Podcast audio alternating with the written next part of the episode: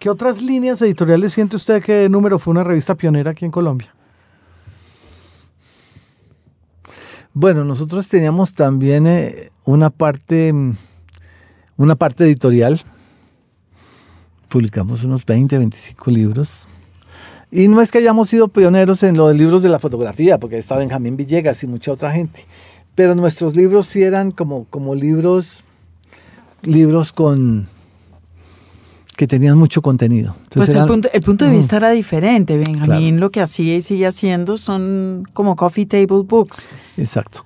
Estos, por ejemplo, cada uno de los libros de Sadie González tiene entre 6 y 12, 13 textos y, son cosas profundas, analíticas, que la gente pueda ver, pero también que la gente pueda leer, ¿no?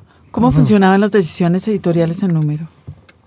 Pues básicamente trabajamos Ana Cristina y yo y cuando había... Y el comité editorial también eran ustedes. Sí, sí, pero no. no solo conseguían la financiación, sino que armaban. Claro, estaba el grupo de apoyo de, los 11 amigos, entonces William pasaba a veces, o pasaba Luis Ángel Parra, o Antonio Morales, Víctor Leñelet. Iban pasando, iban, escribían algunos, publicamos fotos de otros, eh, proponían cosas algunos. Pero claro, al principio fue, fue mucho más activo y después se fue gastando porque los años y todo y vamos creciendo, ¿no? Yo quiero preguntarle por un producto alterno a, número, Guillermo, que fue Anaconda. ¿En qué mm. consistió Anaconda? Se lo pregunto yo que fui colaborador durante varios números. sí, ese proyecto amplio de número mm, nos daba para hacer muchas otras cosas. Y ese fue un proyecto muy lindo. Anaconda era de culturas populares en Colombia y era una revista de un formato más pequeño. Siempre hemos jugado con los formatos. El magazine dominical cuando lo cogimos, lo volvimos, era un tabloide, y lo volvimos una revista. Eh, después fue número y mm, número que era un formato universal, entonces lo pasamos a un formato mucho más grande. Mm, eh, Gaceta, esa fue. Y número también la hicimos en un formato gigantesco. Sí, se jugó. Claro, yo sí me acuerdo de Gaceta en un super formato y Anaconda era un formato más pequeño. Había gente que me peleaba por, por los formatos a veces, como. Eh, mm, bueno, varios de los intelectuales de la época.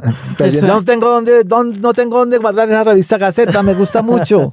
Beatriz González a veces ah. peleaba y creo que Doris Salcedo tampoco le gusta mucho, eran los formatos, pero... Mm. Y Anaconda era un formato más de libro, era una revista, claro, era también, nosotros la revista tratamos, decimos, lo que va a sobrevivir es, la cultura merece que sea algo hermoso. Entonces le metimos papel satinado, le metimos color, le metimos buenos papeles. El lomo así, ¿cómo se llama? Lomo, este cuadrado, cuadrado. lomo, sí. Buena impresión. Y, y nos dedicamos a las culturas populares de este país, que eso fue maravilloso también. Sí, siempre he girado, siempre el trabajo ha girado alrededor de la cultura con los lectores de, de, número y un poco con los lectores de Anaconda, a lo largo de 18 años, no, no, no cifras, creo que no, es momento de sacarse cifras del bolsillo, pero ¿qué pasó con los lectores? Fueron siempre los mismos, cambiaron, hubo un relevo generacional, primero llegaban a unos y después a otros, Anaconda llegaba a una gente y número a otra. ¿Cómo, cómo, fue, ¿Cómo fueron esos públicos de lo que ustedes hacían? Pues siempre ha sido todo sorpresivo.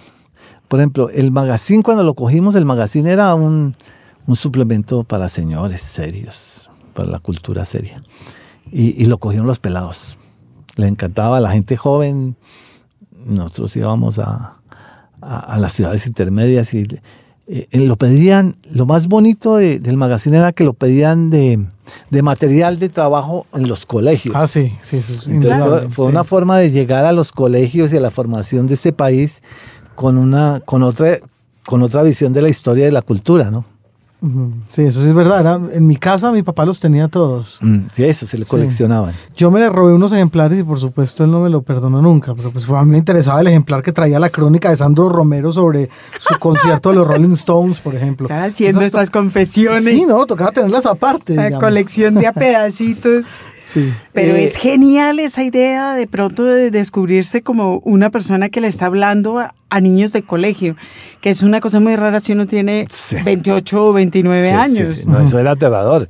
Entonces ir a Tuluá y ver que hay un, un, un curso completo de niños que quieren que se les firme el, el magazine dominical, eso, es- eso sí era una, es una emoción muy grande, ¿no?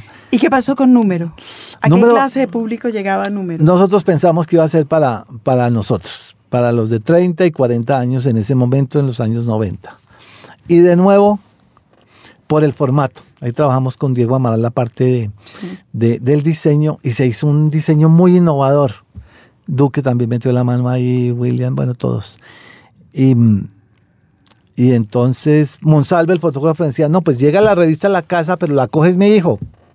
Y empezamos a ver también que los pelados les gustaba, les gustaba la parte de la imagen y empezamos a sacar cómics también y, y a dirigirnos a esa gente joven que es, nosotros los viejitos ya es más difícil que, que nos entre algo a esta cabeza tan... A mí no me metan en esta conversación. No, no, para nada, Margarita. No, en no general, llegado uno, uno trata de ser abierto.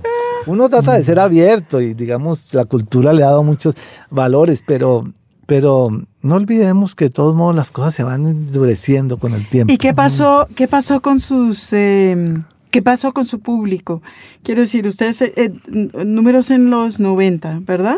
Y hasta Eh, hace y poco, ustedes realmente. empiezan a descubrir que sus lectores son los pelados. Sí, en un Es momento decir, son de- pelados. entre 18, digo yo, bachilleres y entre 18 y 28, digamos. ¿Ustedes cargaron a ese grupo hacia adelante o volvieron hacia atrás? Digamos que eran dos francas. Sí conquistamos un público nuevo y sí el público que nosotros pensábamos que éramos ya los más grandes. Ok. Mm, yo creo que con, con, con la aparición de Internet, porque claro, este tra- trasegar por el periodismo también ha sido el trasegar por, por los diferentes soportes de los medios de comunicación, ¿no? Sí, sobre todo ahí sí nosotros. A nosotros nos ha tocado como 15 revoluciones en los soportes, exacto. en los formatos, en las... Cuando, cuando entramos con número a, a Internet, cogimos de nuevo un, un público joven mucho. Y entonces ahí fueron las universidades, ya no tanto los colegios, sino las universidades. Ok. Ese fue, ese fue digamos, el público nuevo de número a través de Internet. Bueno, y para mm, mm, seguir torciéndole el pescuezo que prometí que no iba a dejar de hacerlo, mientras usted está haciendo número que es genial para conseguir la financiación, armando los debates en la feria, eh, levantando los textos, etcétera, etcétera, etcétera, simultáneamente usted escribe. Sí, yo he tratado de nunca dejar de escribir, que siempre me ha gustado mucho escribir. Una época hice fotografía cuando estaba en, en- en El Espectador, en el magazine, que había Con- algunos viajes que Con no- el fantasma del padre aquí al hombro. Claro, y no se podía llevar eh, fotógrafo a un viaje a Rusia o donde Claro. los arhuacos, donde los guajivos, era más difícil. Entonces ahí, ahí hacía yo las crónicas en, en texto y en imagen. Ok, usted, o sea que usted empezó a escribir en el magazine, usted también además hacía su columna y hacía otras cositas. Sí, sí, sí. Y, mm, Y para el número también. y para número y para gaceta, siempre, siempre, no. Sí, porque, porque es rico abrir ventanas para que otros escriban y para presentar obras de otros, pero siempre, siempre, siempre lo de uno, el trabajo de uno. Y ahora cuando salí de número, re- retomé, digamos, eh, la parte mía. Como dice mi novia Claudia, dice, bueno, usted ya ha dicho harto por los escritores, por los negros, por los indígenas, ¿cuándo va a hacer algo por usted? Me decía ella hace unos años. Y la parte suya es eso que tiene ahí al lado. Pues la parte mía sí es como todo ese trabajo periodístico y esta novela la empecé cuando salí El Espectador. Bueno, Upa. lleva años trabajando. Eso tiene como 20 años, pero siempre como nos pasa a, a- a los que estamos pegados a la escritura, la papa y otras cosas se atraviesan, ¿no? Y ahora por fin pude poner punto final a, a esa novela. Y además Estaba- de la novela, antes de eso le había metido el diente a la ficción. algunos pocos cuentos, algunas columnas, pero no demasiado a la ficción. Bueno, también es un hecho, Guillermo, que sale usted de, de número y también puede meterse ya en el campo editorial, el del servicio editorial, como hace usted actualmente con su empresa, que tiene unos productos muy intereses. Trajo Sí. para mostrar unos. Sí, sí. Mm, salí de número. Y también conocí el yoga. Ah, bueno, entonces sí se estaba dedicando a usted. Eso sí es una, eso sí es una característica de la edad, tengo que, tengo que decir. el yoga, la meditación y mi actual pareja. Claudia, a decir, tengo, que parar. Cinco años y medio. Y sí, como un cambio, como de mirarse uno, bueno, hasta aquí, aquí estoy. Como decía alguien que rectoraba en una entrevista a Víctor Gaviria, está en una edad en que, en que todavía no está viejo y todavía puede hacer cosas, pero tiene un bagaje de cosas que ya ha hecho. Me sentí como en ese momento y dije, bueno, a ver qué vamos a hacer. Creo una empresa editorial, no es una editorial, sino una empresa editorial. Eh, quería ahorrarme la parte de la distribución que todos sabemos que es un cuello de botella tremendo. Esa risa de... Qué buena idea. Entonces hago, hago, digamos, unos productos editoriales que me gustan, yo los escojo, que me gustan, mm, que me dan una platica para vivir y que me parecen importantes. ¿Hizo usted el trabajo de, la, de los 50 eh, años, 45? De la 45 años la de la Orquesta Filarmónica. Fue un trabajo muy rico, dedicarse un año. Sacamos tres libros, un CD, y trabajamos con cerca de 20 cronistas y peinamos esta ciudad y peinamos. Fue un trabajo delicioso. Otra vez de recuperación de la memoria, hombre, usted tiene ahí... Y en este caso, la distribución le correspondió fue a la Orquesta Filarmónica. Eso ya es, eso ya es problema de otros. También tiene unos libros de guiones con los que andaba chicaneando ahorita cuando entró, ¿verdad? Pues se los quería mostrar, es, mm, es una colección que mm, mm, me llamó Camila Lobo Guerrero, de la Asociación de Guionistas Colombianos y ya vamos para el tercer año en este matrimonio. Cada año sacamos cuatro o cinco guiones. Son guiones de, mm, de películas colombianas que han sido filmadas, de largometrajes colombianos rodados. Cuenta la primera edición con apoyo del Ministerio de Cultura. Y es un trabajo rico que es manejable y me deja hacer otras cosas. Y hay una asociación de guionistas colombianos. Hay una asociación. Es decir, el mundo ha mejorado en cosas desde que usted arrancó con el magazine. Claro, claro, porque hay en la época del magazine recuerdo que siempre le dábamos carátula a las películas colombianas que salían. Ahora no alcanzarían las carátulas, ahí se le da una carátula cada seis meses. Ahí está, y hay guiones que merecen ser publicados, de hecho. Sí, entonces estos guiones los utilizan mucho los estudiantes y los estudiosos y, yo me he hecho el ejercicio de, ahí tienes en la mano yo soy otro, de ver la película y leer el guion. Y, claro, las, las diferencias son bastante grandes en algunos casos y es un ejercicio muy lindo, muy bonito. No son cómo la palabra pasa a la imagen. No son transcripciones que ustedes han hecho, no. El guion se es, el, es el guion previo. Son de un guion es la versión 6, del otro guion es la versión 18 y la versión que, con la que se filmó ya a veces no tienen en cuenta mucho esto. Y todo eso va, va escrito al comienzo, porque qué genial eh, recuperar esa historia. Claro, eh, el, libro no solamente es el guion, sino que hay una introducción donde se cuenta el propósito de la colección, hay un pequeño texto del autor del guion de por qué escribió el guion, eh, está el reparto, es digamos mm. como una cosita muy completa, algunas imágenes, una edición claro, en esta edición uno pasa por todo, ¿no? Pasa uno por libros de lujo, como uno que hicimos sobre las mujeres del llano, con, que compraron, hicieron una precompra a los petroleros, entonces pusimos a hacer una edición bellísima. O estos donde no hay mucha plata, pero es papel periódico y muy bien editado, muy bien hecho, con una buena carátula. Uno se va moviendo según presupuestos, ¿no? ¿Cómo es esto que se distribuyen gratuitamente? Usted nos contó eso, ¿no? ¿Dónde los puede uno conseguir? Eh, la Asociación de Guionistas Colombianos los distribuye gratuitamente esta primera edición. Después ya haremos una más, una comercial para, para la venta en librerías, pero esta primera, las primeras ediciones de estos 15 guiones que llevamos, 5 cada año, mm, se regalan. ¿Van 15 ya? Este año llegamos a 15 este año. Qué bien. Mm. Es una labor importante esa. Bonita historia. Yo estaba pensando que los narradores podían todos hacer el ejercicio de escribir un guion para por, bajarle a, a, los problemas de ego, ¿verdad? Qué duro es ser guionista, cuando todo lo que uno escribe está sujeto al, a la opinión de los demás. Claro, a veces el, el guion no existe en muchos casos, ¿no?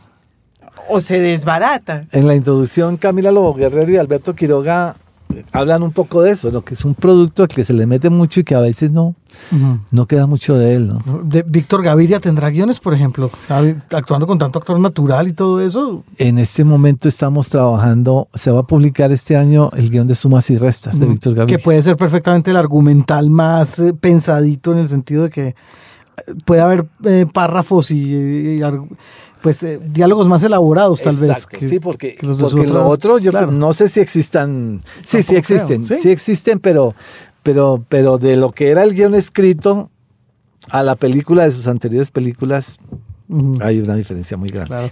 Y el de Rodrigo de No Futuro necesitaría traducción también. Y la vendedora de rosas ni hablar. Claro, claro. Traductor parlache español.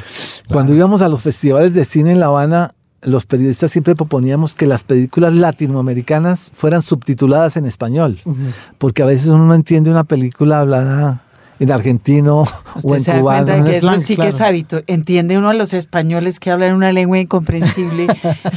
no, entender a los Pero a veces En realidad los que uno entiende es a los mexicanos que fueron los que doblaron la televisión toda la vida. ¿eh? Eso se entiende es el, más. Es el español que, al que el oído está acostumbrado sin letreros. Mm.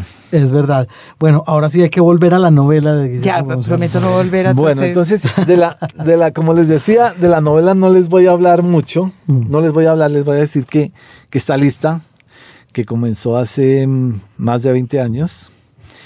Eh, cuando salí del espectador, eh, le metí fuerte. Eh, ha tenido diferentes periodos y hace dos años y medio, cuando renuncié a la dirección de número, la retomé y hoy está terminada. Bueno, y nos va a compartir un fragmento. Qué cosa tan miedosa terminar una cosa que evidentemente ha sido su tabla de salvación en, en 20 años. Es, decir, es el lugar de ir a refugiarse. Sí, yo no sé, yo en estos días he sentido emociones muy encontradas. Es como, como una depresión por postparto, pero una gran alegría también.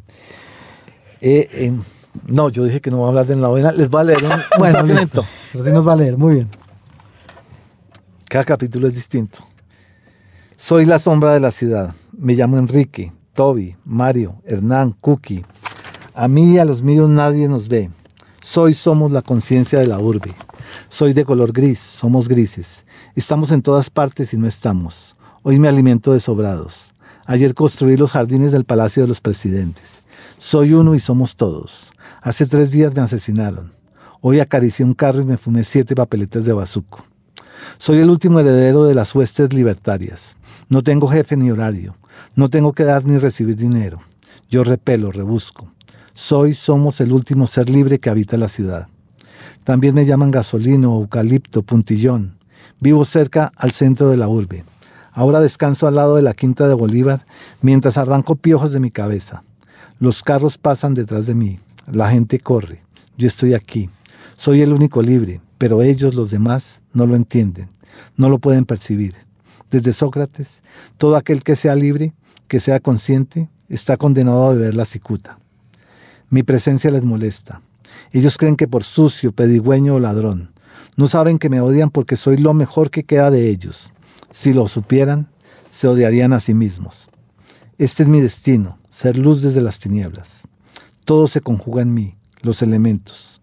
Llueve y el agua corre sobre mi cuerpo semicubierto por tierra. Hace sol y pasa el viento, y la tierra mojada se solidifica en mí. Por eso no me ven, porque me mimetizo con la tierra, el fuego, el aire, el agua. Los libros. Señal Radio Colombia. El Run Run Editorial. El run editorial para hoy, Margarita, tiene que ver con las participaciones dentro del el muy jugosísimo Premio Hispanoamericano de Cuento Gabriel García Márquez. Primer Premio Hispanoamericano de Cuento Gabriel García Márquez que se anunció a comienzos del año, yo creo. Así es. Estábamos desde un principio diciendo, Margarita y yo, que íbamos a abandonar el programa y nos íbamos a dedicar a escribir cuento porque el negocio va a ser ese. Por lo menos para la próxima vez, sí, ya tendremos nuestro cuento publicado. Pues a pesar de la jugosísima, aunque ah, yo puedo estar exagerando, no, se recibieron una gran cantidad de, de inscripciones. 125 escritores en total participarán por eh, el premio, el primer premio hispanoamericano de cuento Gabriel García Márquez. Según el comunicado de prensa, los libros, se recibieron libros de Colombia, Argentina, España, Perú, México, Chile, Venezuela, Estados Unidos, Ecuador, con varios libros, y otros países como Costa Rica y Guatemala con un solo libro. Pero digamos que el propósito de convocar a todos los escritores hispanoamericanos de cuento se cumplió con creces, sin duda. Y tienen un jurado también internacional, eh, formado por Cristina Fernández, Horacio Castellanos, Mempo Giardinelli, Ignacio Padilla, Antonio Caballero, que también vienen de, de todas partes, que serán los encargados de, de dar a conocer cinco finalistas a finales de octubre y el ganador a finales de noviembre. Jurados que deben estar diciéndose internamente, hombre, ¿por qué no me dejaron concursar en lugar de ponerme aquí en estas? Porque estamos hablando de, ya lo dijimos, una cifra que no es eh, No. despreciable. Bueno, pues ya veremos a finales de noviembre a quién se la dan. En lista de espera. En lista de espera es la sección donde Margarita Valencia tiene un cuestionario preparado para nuestros invitados, en este caso el editor Guillermo González Uribe. Ahí está el cuestionario de Margarita, proceda, mientras yo les traigo agüita para la tos. Sí, Sí. gracias. Yo, sí, esa labor es más importante ahorita que cualquier otra. Bueno, ahí los dejo. La primera, y no, y no hemos hablado de eso, de sus hábitos eh, de lector. ¿Lee? Sí, Leo. em, ¿Siempre ha leído? siempre le digo desde pequeño. ¿Qué en particular o cualquier cosa? O... Cualquier cosa, cualquier cosa, lo que cae en mis manos. En la primera época, eh, los libros del Círculo de Lectores. Sí. Entonces yo era, yo era miembro del Círculo de Lectores y uno hacía, uno hacía eh, su ahorro, iba pagando los libros a plazos mensualmente. Estamos en mora de hacer un homenaje a lo que hizo Círculo de Lectores por Eso los fue- lectores fue colombianos, muy ¿verdad? importante en esa época, sí. Mm, los últimos dos años y medio no he leído contemporáneos. En periodismo siempre me tocó leer a los contemporáneos, me tocó, lo digo claramente. Sí. Eh, Guillermo, ¿a los contemporáneos época, en, ficción o en crónica o...? En todo, yo, yo soy ecléptico totalmente. Ah, Ok. Pero en la época en que estoy terminando la novela dejé de escribir eh, a los contemporáneos, dejé de leer a los contemporáneos y me dediqué a los clásicos, para que no me metieran en la novela. Entonces fue otra vez Eneida, fue mm, ¿Y se le estaban Odisea. No, no, no, para evitarlo. Y cu- cuando usted dice clásicos, Eneida Odisea, es en serio Es clásicos. es Es, decir, se Shakespeare, fue- es, es los clásicos, clásicos, los de siempre, que es una delicia releerlos siempre, leerlos, releerlos, los que no se han leído, pues ahí. mm, eh, eh, en esta época, eh, sí, releer García Márquez también.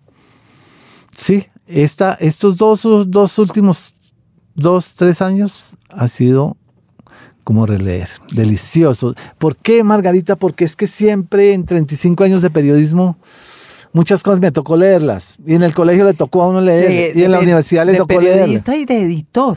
Claro, claro. Claro, y uno leía muchas cosas. Pues sí, el trabajo de uno ha sido leer en la vida, más o menos. Y alguien me decía, ¿cuál era el, cuál era el criterio en magazine, en gaceta? No, pues el criterio es el criterio de uno, lo que uno ha vivido y lo que uno ha leído. Todo lo que va llegando. Sí, sí. Y la calidad, pues sí, lo que uno considera que es de calidad. Y una pregunta que tiene que ver con el oficio que ha desempeñado toda la vida. ¿Usted llegó un momento en, en el que dividió sus lecturas de ocio, de pasarla bien, de sus lecturas de trabajo, o solo hacía lecturas de trabajo y en el ocio veía televisión, o, o nunca se le ocurrió eso? Em, en vacaciones me llevaba los libros que quería de- leer de verdad. Y en las noches también, también esos otros libros que quería leer de verdad. Iba haciendo guardaditos. Sí, sí, claro. Inclusive de lo que llegaba de las editoriales, siempre uno, uno este es mío, este sí, en, en- claro, y como tenía siempre en, en, todos los medios he tenido comentaristas de libros. Yo algunas veces hago comentarios de libros o algunas veces en, en El Espectador hice muchos comentarios de libros, ahora no, casi no hago. Mm, y entonces repartía unos los libros entre los comentaristas, claro. Vacaciones y por la noche, sus libros, los libros que usted quería, quería leer. Vacaciones ¿Sigue y por la siendo noche. así? ¿Sigue leyendo por la noche o ahora lee temprano? ¿Lee alguna hora en particular? Cuando termino los proyectos que estoy haciendo es una delicia porque puede uno leer durante el día también, ¿no? La diferencia ahora que, que tengo mi empresa en la casa y que trabajo desde la casa es que, es, por ejemplo, esta mañana me iba a poner a, a, mirar los guiones que estoy haciendo en este momento y me encontré, ayer viajó mi mujer y le, le estaba buscando libros de Virginia Woolf y encontré uno de la señora Dalloway, Recibe, que fue, fueron seis, mm, seis relatos que escribió ella paralelamente a la novela, Sí. que no se conocen mucho, pero claro, en la biblioteca de uno pues hay, hay cerca de dos mil libros con cosas muy raras. Y esta mañana a las 10 de la mañana me senté a leer los relatos de Virginia Woolf. Eso es una delicia, por eso no lo podía hacer antes, porque tenía que cumplir la financiación de número, eh, la gaceta, la co- el magazine que era semanal. No, ahora me puedo dar esos lujitos. Puedo decir, bueno, esto puede esperar. Y, cojo y este hacer la cosa deliciosa de sentarse a leer Claro. y a las horas más inadecuadas. Exacto, eso es una delicia. Eh, ¿Tuvo algún libro favorito en el bachillerato que usted dice que lo obligaban a leer como a todo el mundo? Nos ponían a leer unos libros eh, del pensum que vaya usted a saber. Mientras eso pasaba, es decir, mientras le tocaba leer la María y seguramente eh, la vorágine, eh, ¿había algo que usted leía al yo lado? creo que si hay unos libros que me han acompañado toda la vida, y yo creo que uno de ellos, eh, uno de esos fue Los viajes de Gulliver. Porque cuando chiquito, chiquito, lo leí en la versión infantil, me De lo chiquito, leyeron. cuando alguien que se inventó que eso era un libro para niños. Exacto. Y entonces hacían versiones para niños. Yo acabo, Claro. yo hace tres años leí, por ejemplo, una versión para, para jóvenes de, del Quijote con mi hijo, que traté siempre, ahora ya tiene 14, es más difícil, pero leímos siempre, él leía una página y yo leía una página.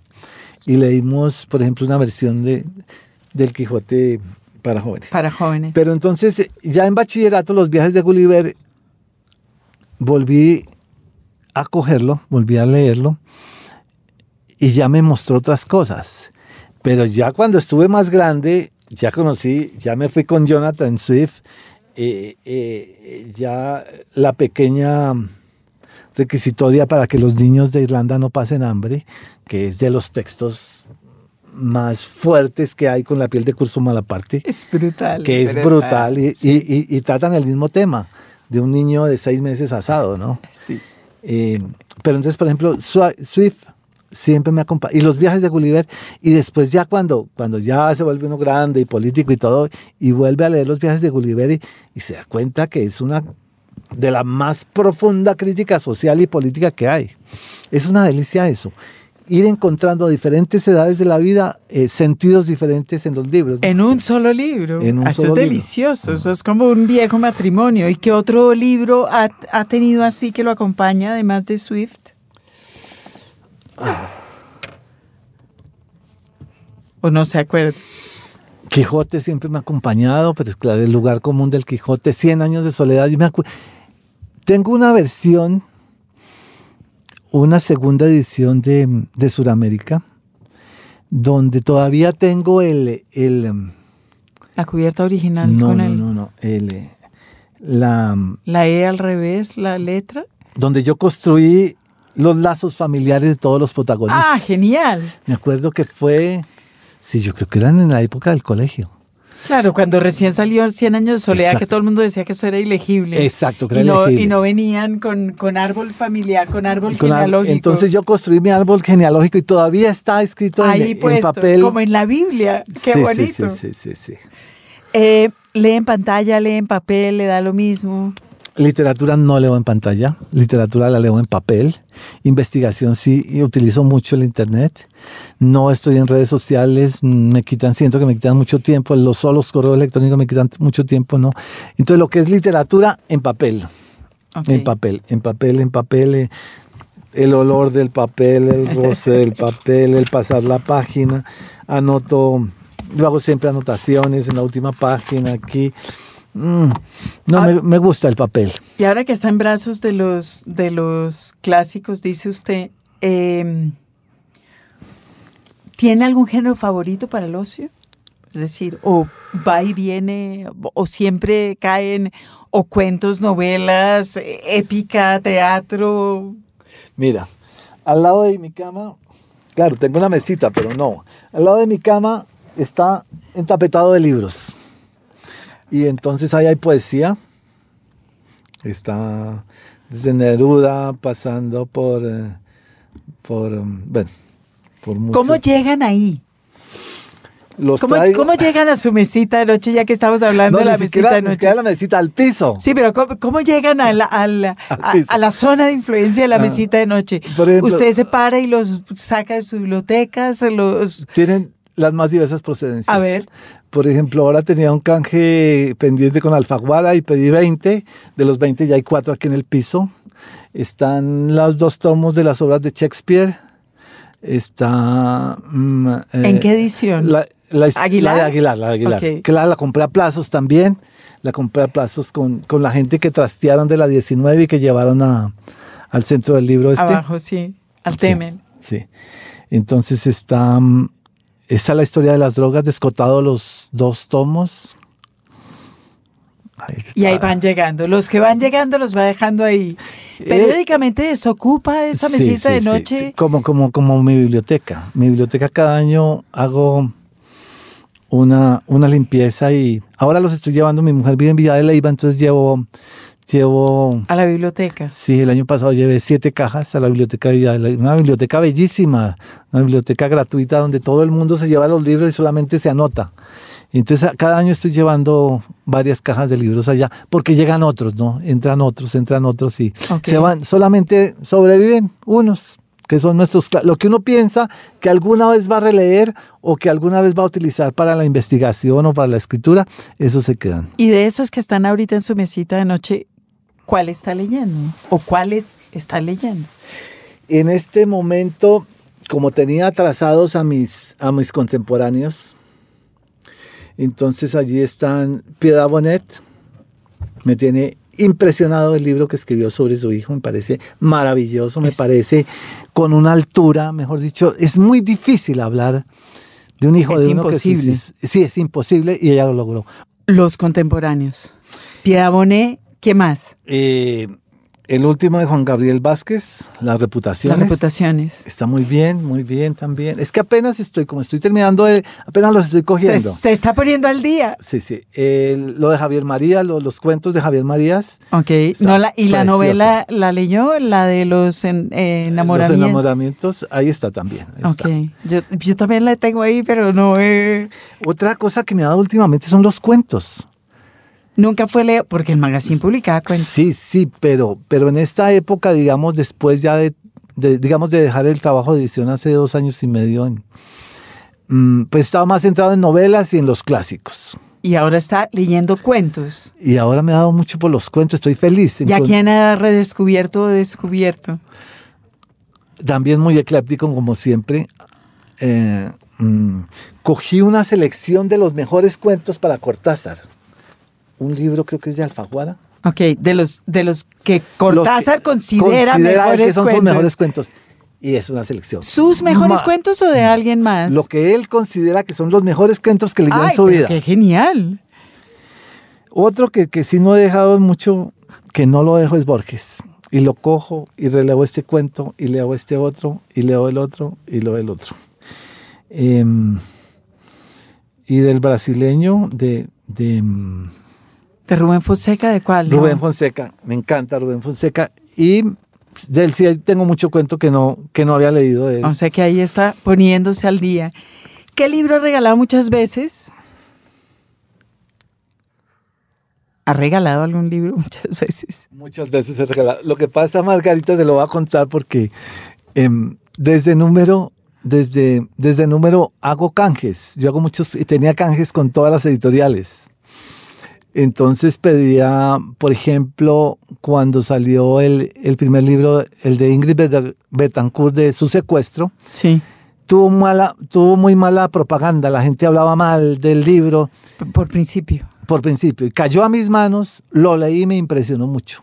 Es Y- un libro impresionante. Es impresionante porque se desnuda, ella se desnuda.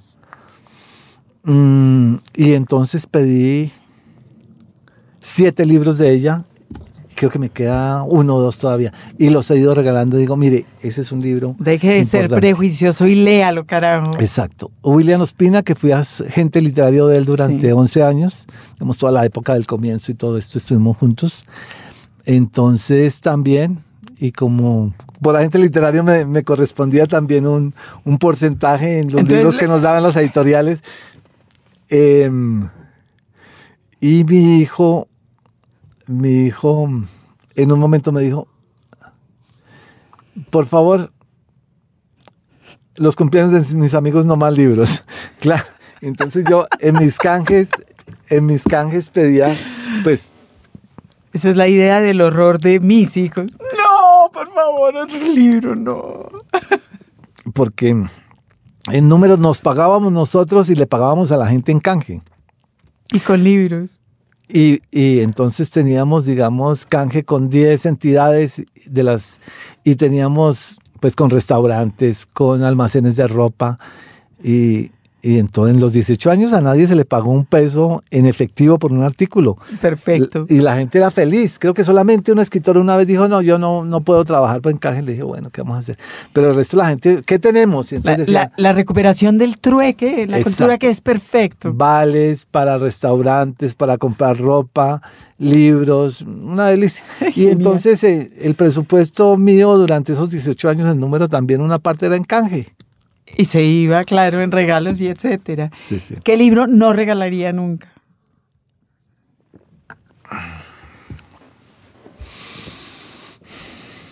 Yo creo que, Puede no responder. no, sí, pues sí respondo. La- las memorias de, de- de- del expresidente Uribe, yo creo que no, no lo regalaría. Bueno. Escribe en computador, escribe a mano, toma notas, no toma notas. Estoy, para la novela te, estoy, estoy lleno de, de cuadernos, cuadernos, cuadernos. Tengo apuntes de, de muchos años en cuadernos. Y, y ya cuando estoy redactando, ya redacto en, en el computador. Ahora ya con la llegada de los, de los celulares de, de esta generación, tomo mucha nota en, en el, en el propio Toma. celular, tomo notas, sí. Pero, pero cuando estoy leyendo literatura o investigando, tengo siempre un cuadernito al lado y, y voy tomando notas. Y yo estoy pensando en esa confrontación brutal de escribir una novela que le ha tomado 20 años y muchos textos en el camino que tiene que escribir ya, que es lo que es sensacional y horrible del periodismo. Para mañana, 20 páginas sobre Sadi González, mm, Doris Salcedo, que nos topamos, lo que sea, para mañana. ¿Cómo ha, cómo ha sido ese paso del, del uno al otro?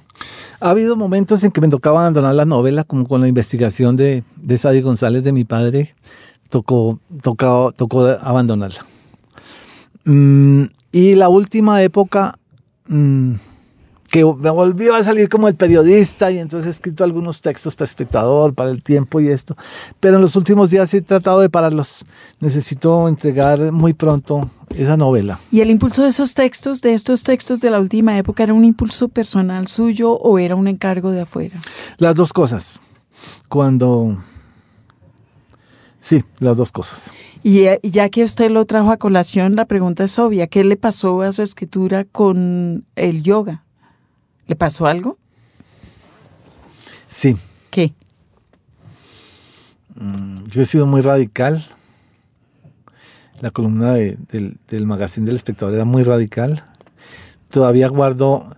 eh, ahora lo digo radical, eh, a veces pasándose de la raya a no ver al otro. Ok. el yoga creo que me está enseñando a ver, al- todavía me falta, todavía he hecho algunos textos de esos incendiarios donde me olvido del otro, Pero, por ejemplo, en un Vipassana que dice que es una, un ejercicio de meditación profundo de 12 días, 10 días sin hablar con nadie, encerrados en Choachí, una cosa maravillosa donde cada día peleaba con un fantasma. Inclusive una noche esas llegué a perdonar a Oribe. Eh, sí, pero el yoga sí me... Debía, debía tener hambre. Guillo. No, traté de entenderlo a él. Traté de, de entender eh, su odio. Traté de entender eh, a un paisa de esos así acérrimos que le asesinan a, A su quien le papá. matan al padre, claro. Y que su, pero, pero su vida se le vuelve el odio. Sí. Y el problema es que el odio de, de Álvaro Uribe lo está viviendo todavía el país. Y mm, inclusive hace poco en vacaciones me junté con una pareja, digamos, de derecha. Pero primero, nos, primero hubo el afecto. Y después empezamos a hablar de política. Y fue muy bello porque hemos podido seguir hablando de política y podido mirar a los otros. Ya no solamente los desaparecidos de la izquierda, los asesinados, los 3.000 muertos de la UP, eh, todos los amigos que, que se tuvieron que ir o los mataron, uno mismo, Ya, todo lo Usted que está le listo pasó. para que lo mandemos a La Habana. Deberíamos imponer yoga como ejercicio previo. Sí, sí, es que yo pienso que todos, bueno, pero acabando eso, es em, ver toda esta parte, todo lo que ha sufrido la izquierda, los sindicalistas, sí, sí, pero eso no se puede desconocer y ha sido una cuestión de exterminio contra lo diferente en este país. Pero en este momento, si queremos de verdad un país en paz, miremos lo otro. Encontré una amiga que en su familia hay 17 secuestrados. Otro amigo, estos dos, esta pareja que te digo, eh, el papá de- del amigo estuvo secuestrado también. Mm, Entonces, como si queremos paz, de verdad, tenemos que mirar al otro. Tenemos que, tenemos que ser tan humanos, de verdad, alcanzar a mirar al otro. Yo quiero que mi hijo viva en un país en paz, ojalá. Y hay que jugárnosla toda por eso. En literatura, en periodismo, en edición y en la vida cotidiana. Y el yoga, me, yo creo que el yoga, esa mujer maravillosa que tengo, Claudia, me han ayudado mucho a eso, a abrir, salir, eh, desplazarme un poquito de esa izquierda ultra cerrada y empezar a mirar lo otro, para que este país pueda tener paz. Y que haya un proceso de paz también con los militares. Esto que ha hecho Piedad Córdoba de, de hablar con, con Rito Alejo, uno de los principales autores de, de las masacres desde el ejército colombiano, un general, y que estén en comunicación y estén carteando, que haya un proceso de paz también para ellos y para los políticos, que, que el uribismo no se le aquí del país, sino que confiese y, y se someta el, el propio presidente Uribe o Pacho Santos, que, que mandó crear unas autodefensas aquí para asesinar a la gente. Entonces tenemos, sí, un proceso de paz de verdad, tiene que ser mirar al otro y perdonar, Y oírlo. Claro, y oírlo. Los libros. Señal Radio Colombia. La casita de papel. La casita de papel, Margarita. Bueno, pues para que no parezca que nosotros vivimos embobados buscando libros divinos. En un mundo de nubes y de No. casitas de eh, galleta y chocolate. No, No, hoy Ah. para la casita de papel tenemos un eh, brutal aterrizaje en la realidad. Ay, bendito sea. o Dios. un divertido aterrizaje en la, capi- en la realidad. Vaya usted eh, según el punto de vista.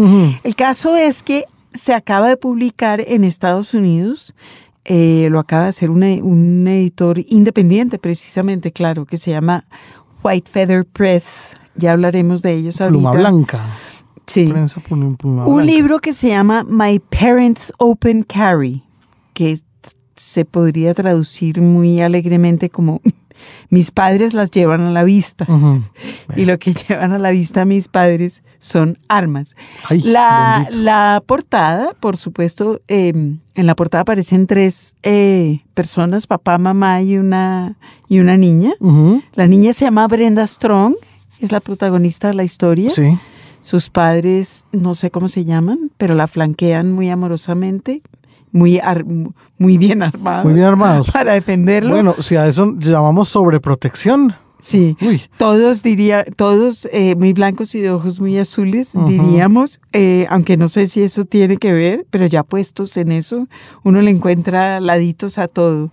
Pues esta gente que además eh, ofrece este libro uno nos, yo creo que candorosamente, en realidad, eh, dice que en realidad hacía falta un libro así en el mercado, que no se había hecho nunca increíblemente. Eh, mm, y, y, lo que quiero hacer es ayudar a aquellos niños que no saben cómo enfrentar el hecho de que sus papás vayan armados Mm, o que a, veces no sabe uno por qué los molestan en la escuela por esa misma razón.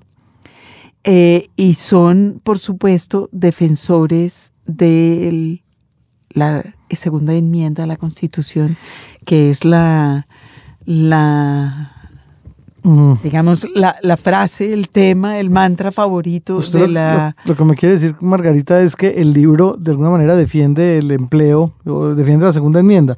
No, pero claro, segunda- sí. claro, claro, claro. Lo Uy. que, lo que hace el libro es explicar por qué todos tenemos, dicen ellos, el derecho natural de ir armados, que ya es una frase que a mí me, me, me llena de, de complicaciones, lo del derecho natural Ya. de ir armados, Caramba. pero básicamente el libro fue escrito para eso, para, para que los niños pudieran entender eh, cómo es el tema de la segunda muy, enmienda. muy, muy miedoso, Margarita. Bueno, a mí me parece, a mí me parece que esta clase de cosas, primero que todo, eh, nos, puede- nos pone a prueba siempre a los babosos bien pensantes, que, que- que tenemos todo tan claro y resulta que no lo es. Eh, y por supuesto, plantea problemas. El primero es que uno creería que tal vez uno no quiere criar niños que vivan en un mundo donde la gente va armada. Pero por supuesto que lo que le recuerda a uno este tipo de publicaciones es que hay partes del mundo, y no voy a mencionar las partes cercanas a nosotros, donde todo el mundo anda armado y hacen uso de las armas. Qué barbaridad, qué barbaridad. Bueno, Y, y según veo, ya han publicado algunos libros con, Oh, ¿Otros con libros unos otra li- contenidos más o menos. Bueno, yo en todo caso, usted sabe, Jaime Andrés, que este tema de, la, de ir armado y de la segunda enmienda es un tema de discusión feroz en Estados Unidos. Eh, no es un tema de discusión feroz, Mm.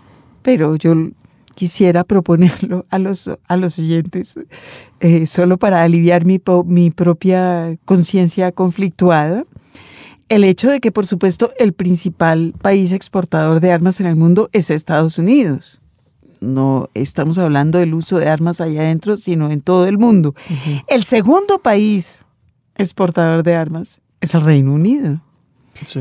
que sí, que en realidad fue en donde encontré la historia, con muchos ribetes de escándalo, muy horrorizados. Rusia, Francia, Alemania e Italia, en ese orden. Son los países que más se lucran del tráfico de armas.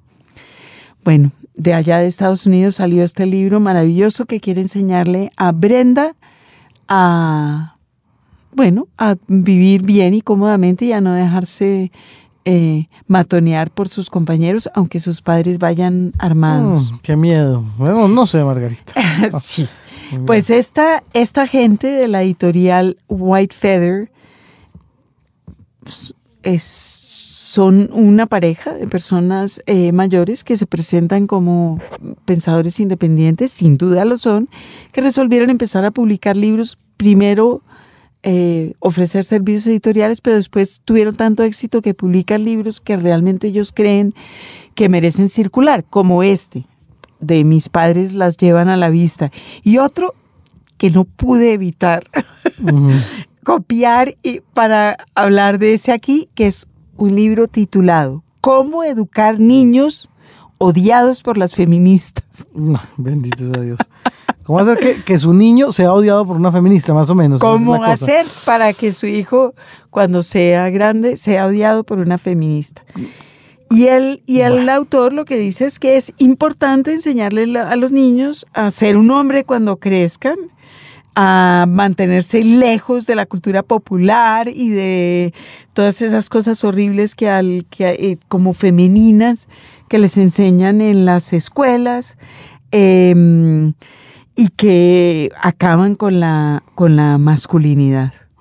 Entonces, pues si usted tiene ese problema, Uy, y si, y si considera que es, es un valor fundamental en la vida ser odiado por las feministas, por las feministas. pues bueno, White. Feather Press lo puede pedir por correo Bueno. No está en Kindle, lo busqué. No cuenten conmigo, en todo caso, los voy a buscar. Bueno, pero ya que nos pusimos tan dramáticos con esto de la, de la casita de papel y con una Mm. historia para poner a, a chasquear así a los bien pensantes, eh, queremos cerrar la nota con una, con una noticia todavía quizás más triste, que es la muerte de Archie. ¿Cómo así? ¿Archie? ¿El famoso Archie de las tiras cómicas? Nuestro famoso ¿Cómo así que se murió? ¿De qué Nuestro famoso Archie. ¿Y cómo y por qué se murió nuestro famoso Archie? Es la historia bonita. Pues no hay nada bonito en esta historia, también habría que aclarar. Archie muere porque se lanza a defender a Betty y a Verónica a quienes un tipo les disparó. Pero en eso va la caricatura ya. Bueno, Es- y Estos muchachos vivían en un mundo de rock and roll delicioso, con Torombolo en la batería y con Carlos.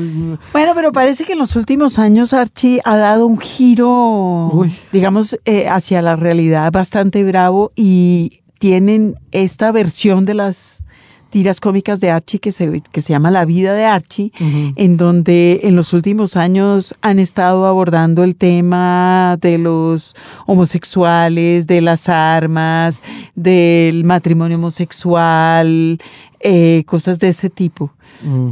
Y es en esta línea, por supuesto, que Archie muere avaliado, seguramente por... Pero ¿cómo nos matan la infancia, Margarita? Lo único que Sí, le puedo es- decir. Es un poco horrible. Bueno. Lo- lo- el, el próximo domingo volveremos a libros divertidos Ojalá. que nos pongan contentos. Ojalá. Los clásicos. Los clásicos para el cierre de este programa con nuestro invitado Guillermo González Uribe y no se decide. Está, sí, aquí vamos a ver por dónde se inclina la balanza, porque está además entre, eh, entre Estoy Gui- entre- Ricardo III y, y la Neida. Sí. Guillo, Está complicado, diga, complicado. ¿Por qué? ¿Qué pasa? Bueno, Ricardo III. Ricardo III es la obra de Shakespeare que más me ha impresionado. Y es Gloucester es, es, es el mal en sí mismo. Y el diálogo con, con Ana, ella acaba de asesinar a su marido y cuando viene el cortejo fúnebre, él lo hace detener y se va a seducir a Ana. Entonces es, es de los diálogos más fuertes que hay, más, más ricos, porque ¿cómo así? Esta mujer que dice que este es lo peor y él va volteando la torta y va tratando de seducirla. Eh, es donde las letras van mucho más allá de, de cualquier consideración humana. A mí lo que me tiene feliz es que Guillo escribió esto como una escena de amor. Ah, Las dos. Puede ser, La- sí, la- las dos. Bueno, y, Y la y lo de lo otro. Dido. Es que lo otro es la reina Dido de eh, en La la Eneida. La reina Dido, su hermano ha asesinado su esposo. Ella lo ha vengado. Ella ha construido una ciudad, se ha refugiado allá. Llega Eneas. Se enamoran, claro, los dioses siempre juegan ahí parte. Y mm, la enamora, quedan prendados. Pero él tiene que fundar Roma. Y, el- y los dioses, Esa bronca. ¿ah? es, es decir, yo, yo quiero saber cuándo no hay un hombre que tiene esa excusa. Qué pena, mira, oye, lo que Sí, pasa es que tengo que irme a fundar mira, Roma, yo te llamo. Tú eres sensacional y todo. No, y a mí me encanta. Pero es que mira, yo tengo Sí. cosas que hacer. No como tú que estás aquí ociosa fundando Cartago y así. y entonces, entonces Dido coge la espada de su hombre y se quita la vida. De su ex Ah, hombre, sí. porque el hombre se fue para, para Italia. Entonces, no sé, bueno, démosle a Ricardo III, démosle. A ver, ¿por bien, cuál de estas dos escenas de amor se tranza, Guillo? Ana va. Ana va con el cadáver de su marido. Gloucester es el culpable de su muerte, ¿no? Y entra Gloucester. Gloucester, deteneos los que lleváis el cadáver y dejadlo en tierra. Ana, ¿qué negro nigromante ha evocado a este demonio para impedir las obras piadosas de caridad? Gloucester. Villanos, a tierra el cadáver, o por San Pablo, que haré otro tal del que desobedezca. Caballero 1. Milord, apartaos y dejad pasar al féretro. Gloucester. Perro descortés, detenete cuando yo lo mande. Quita tu alabarda de encima de mi pecho, o por San Pablo caerá a mis pies y te pisotearé por tu atrevimiento, mendigo. Los conductores colocan el féretro en tierra. Ana, ¿cómo? ¿Tembláis? ¿Tenéis todos miedo? Ay, no os culpo, pues sois mortales, y los ojos mortales no pueden resistir la mirada del demonio. Atrás, repugnante ministro del infierno.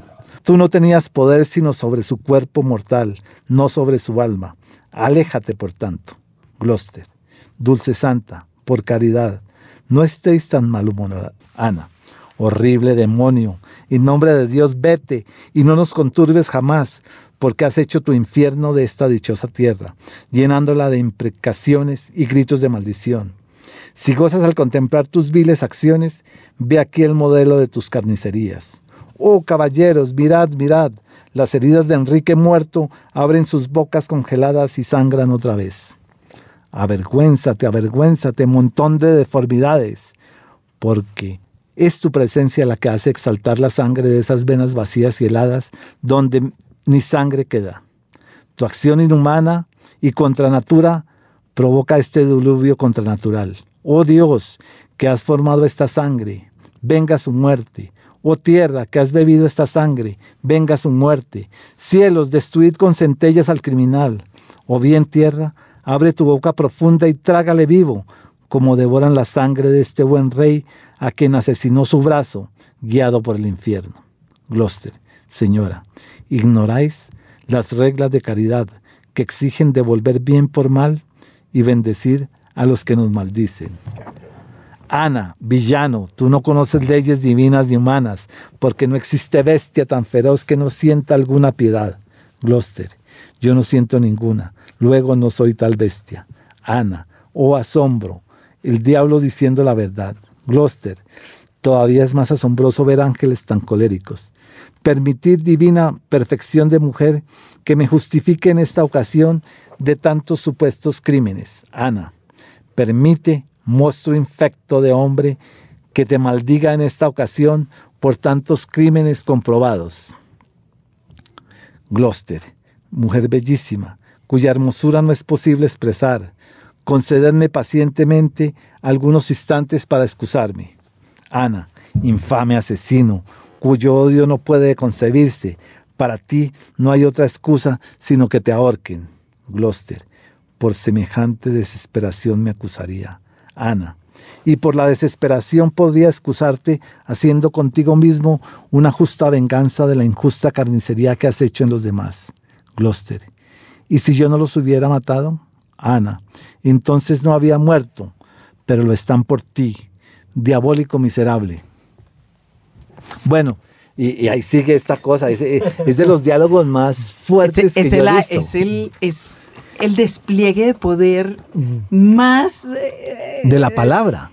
De, la, palabra, y el ingenio. Sobre todo. Y el ingenio. Perdóneme, pero no. en ese momento, Gloucester lo que está haciendo es diciéndole a Ana con esas palabritas es, usted puede estar muy bravo y todo lo que quiera, pero de todas maneras le va a tocar conmigo, porque yo soy el que mando. Ah, bueno, sí. Pero ella poco a poco, poco a poco lo la va llevando a eso, ¿no? Claro, pero lo que está haciendo él es un acto de poder, es decir, el más violento de los actos de poder. Digamos que entonces en, ese fragmento se nos une todo de lo que hemos hablado hoy, porque está la imagen, está la edición, esa bella edición de Aguilar, está la palabra, que es la fuente de todo, así sea de la imagen, el movimiento, de lo que sea, y, y está pues la vida, ¿no? A través de la palabra que la invocamos para salvar la vida, a ver qué ocurre en este país. Así es.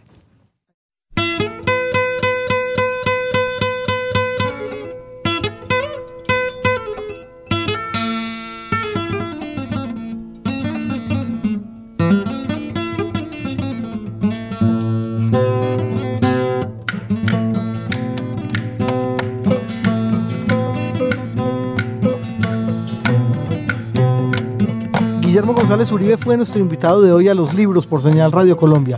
Queda la invitación, ya que él mismo nos lo contó, que se prolonga la vida de la exposición de Sadi González aquí en Bogotá, en el Banco de la República, Biblioteca Luis Ángel Arango. Hay que ir a verla, es Pero es- imprescindible, es, sí. un imperativo. Además nos cuenta la buena noticia de que después andará por el país. O Así sea que, que, eh, pueden ir a verla cuando, cuando llegue al vecindario. En nuestras regiones, en cualquiera de las que está aquí conectadas con las 49 estaciones de Señal Radio Colombia, allá seguramente les llegará la exposición de Sadi González. Guillermo, muchas gracias. Muchas gracias a ustedes. Ha sido muy rico compartir con ustedes y con los radioescuchas estas, estas historias de vida. James, muchas gracias. Al otro lado, James González y Margarita Valencia, gracias Jaime como siempre. Nos vemos la semana entrante.